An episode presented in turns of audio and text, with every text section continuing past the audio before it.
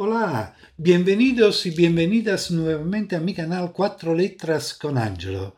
Y también un saludo especial a los nuevos oyentes que por la primera vez entran en este canal. Hoy estrenamos el primer episodio.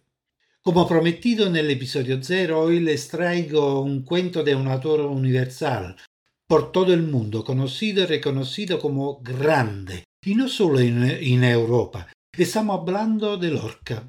Este cuento presenta un Lorca diferente, quizás en una etapa más surrealista de su camino literario.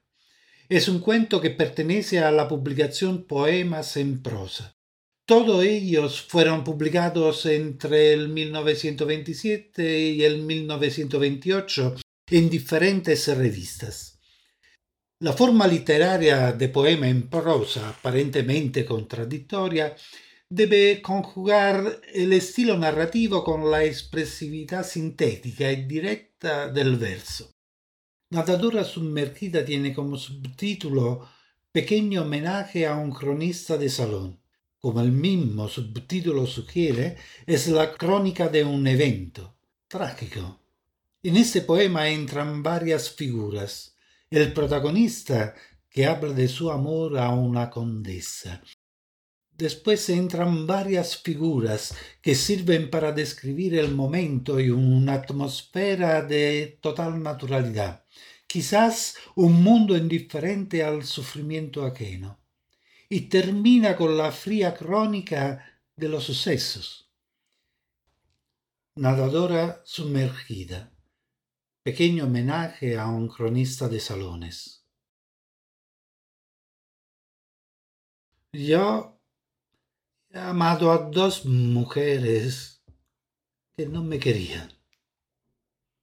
Y sin embargo, no quise degollar a mi perro favorito. ¿Nos parece, condesa, mi actitud una de las más puras que se pueden adoptar? Ahora sé lo que es despedirse para siempre el abrazo diario tiene brisa de mollusco. Este último abrazo de mi amor fue tan perfecto que la gente cerró los balcones con sigilo. No me haga usted hablar, condesa. Yo estoy enamorado de una mujer que tiene medio cuerpo en la nieve del norte una mujer amiga de los perros y fundamentalmente enemiga mía. Nunca pude besarla a gusto. O se apagaba la luz o ella se disolvía en el frasco de whisky. Yo entonces no era aficionado a la ginebra inglesa.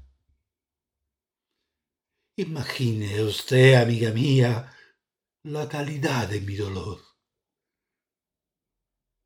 Una noche el demonio puso horribles mis zapatos. Eran las tres de la madrugada. Yo tenía un bisturí atravesado en mi garganta y ella un pañuelo largo de seda. Miento. Era la cola de un caballo la cola del invisible caballo que me había de arrastrar.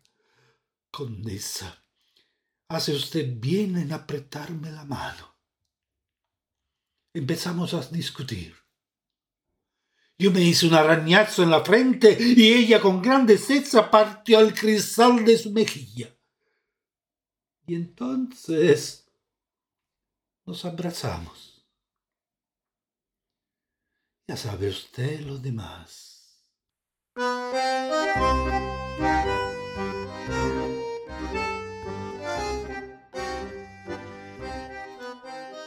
La orquesta lejana luchaba de manera dramática con las hormigas volantes.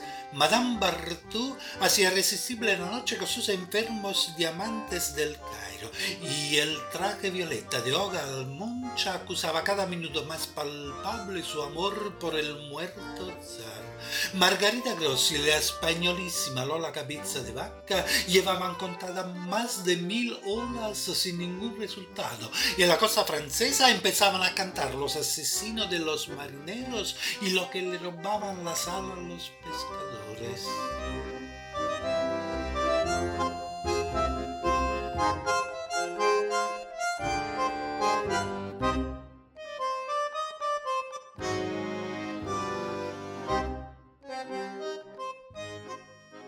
Condesa, aquel último abrazo tuvo tres tiempos y se desarrolló de manera admirable. Desde entonces dejé la literatura vieja que yo había cultivado con gran éxito. Es preciso romperlo todo para que los dogmas se purifiquen y las normas tengan nuevo temblor. Es preciso que el elefante tenga ojos de perdiz y la perdiz pezuñas de unicornio. Por un abrazo se yo todas esas cosas. Y también por este gran amor que me desgarra el chaleco de seda.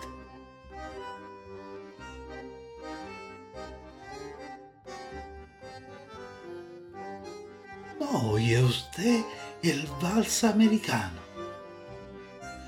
En Viena hay demasiados helados de turrón y demasiado intelectualismo. El vals americano es perfecto como una escuela naval. ¿Quiere usted que demos una vuelta por el baile?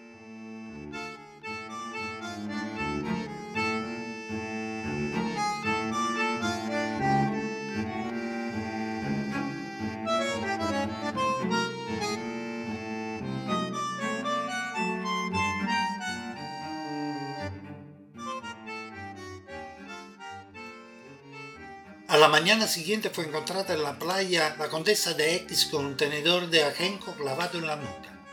Su muerte debió de ser instantánea. En la arena se encontró un papelito manchado de sangre que decía, puesto que no te puedes convertir en paloma, bien muerta estás. Los policías suben y bajan las dunas montado en bicicleta. Se asegura que la bella condesa X era muy aficionada a la natación y que esta ha sido la causa de su muerte. De toda manera podemos afirmar que se el nombre de su maravilloso asesino.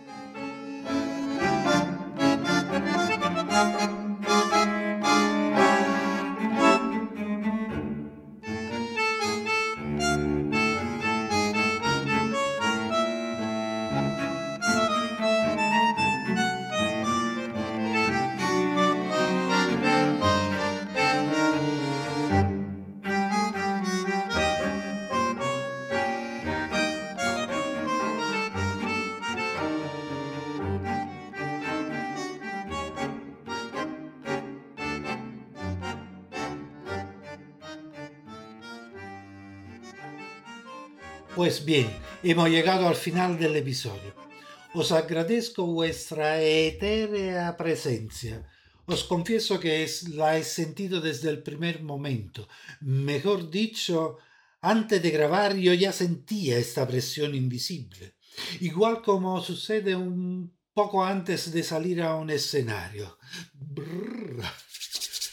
Puede que esta analogía parezca algo exagerada, pero os aseguro que realmente es lo que he sentido. Y sobre todo por no ser muy adentro al sistema de, de grabación, de broadcasting, editar el sonido, meterle música, hacer que suene medio bien, ha sido una locura. El programa Audacity que me ha vuelto completamente loco.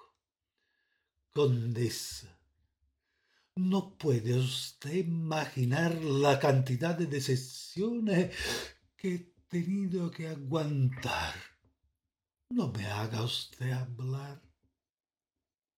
Además, tengo que confesar que tenía preparado tres poemas en prosa de Lorca.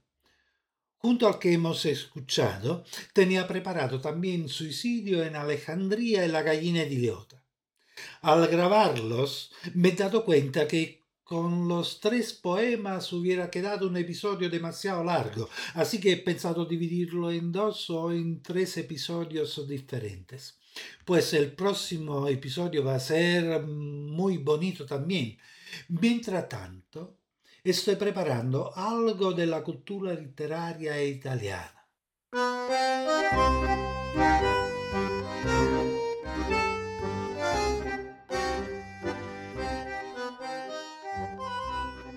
Si os ha gustado, descargarlo, compartirlo. Si ha sido de vuestro agradecimiento, descargarlo y compartirlo es la ayuda mayor que me podéis dar para continuar esta experiencia. Suscribiros al canal para no perder el próximo episodio. Pues ya está. Hasta la próxima. Chao, chao.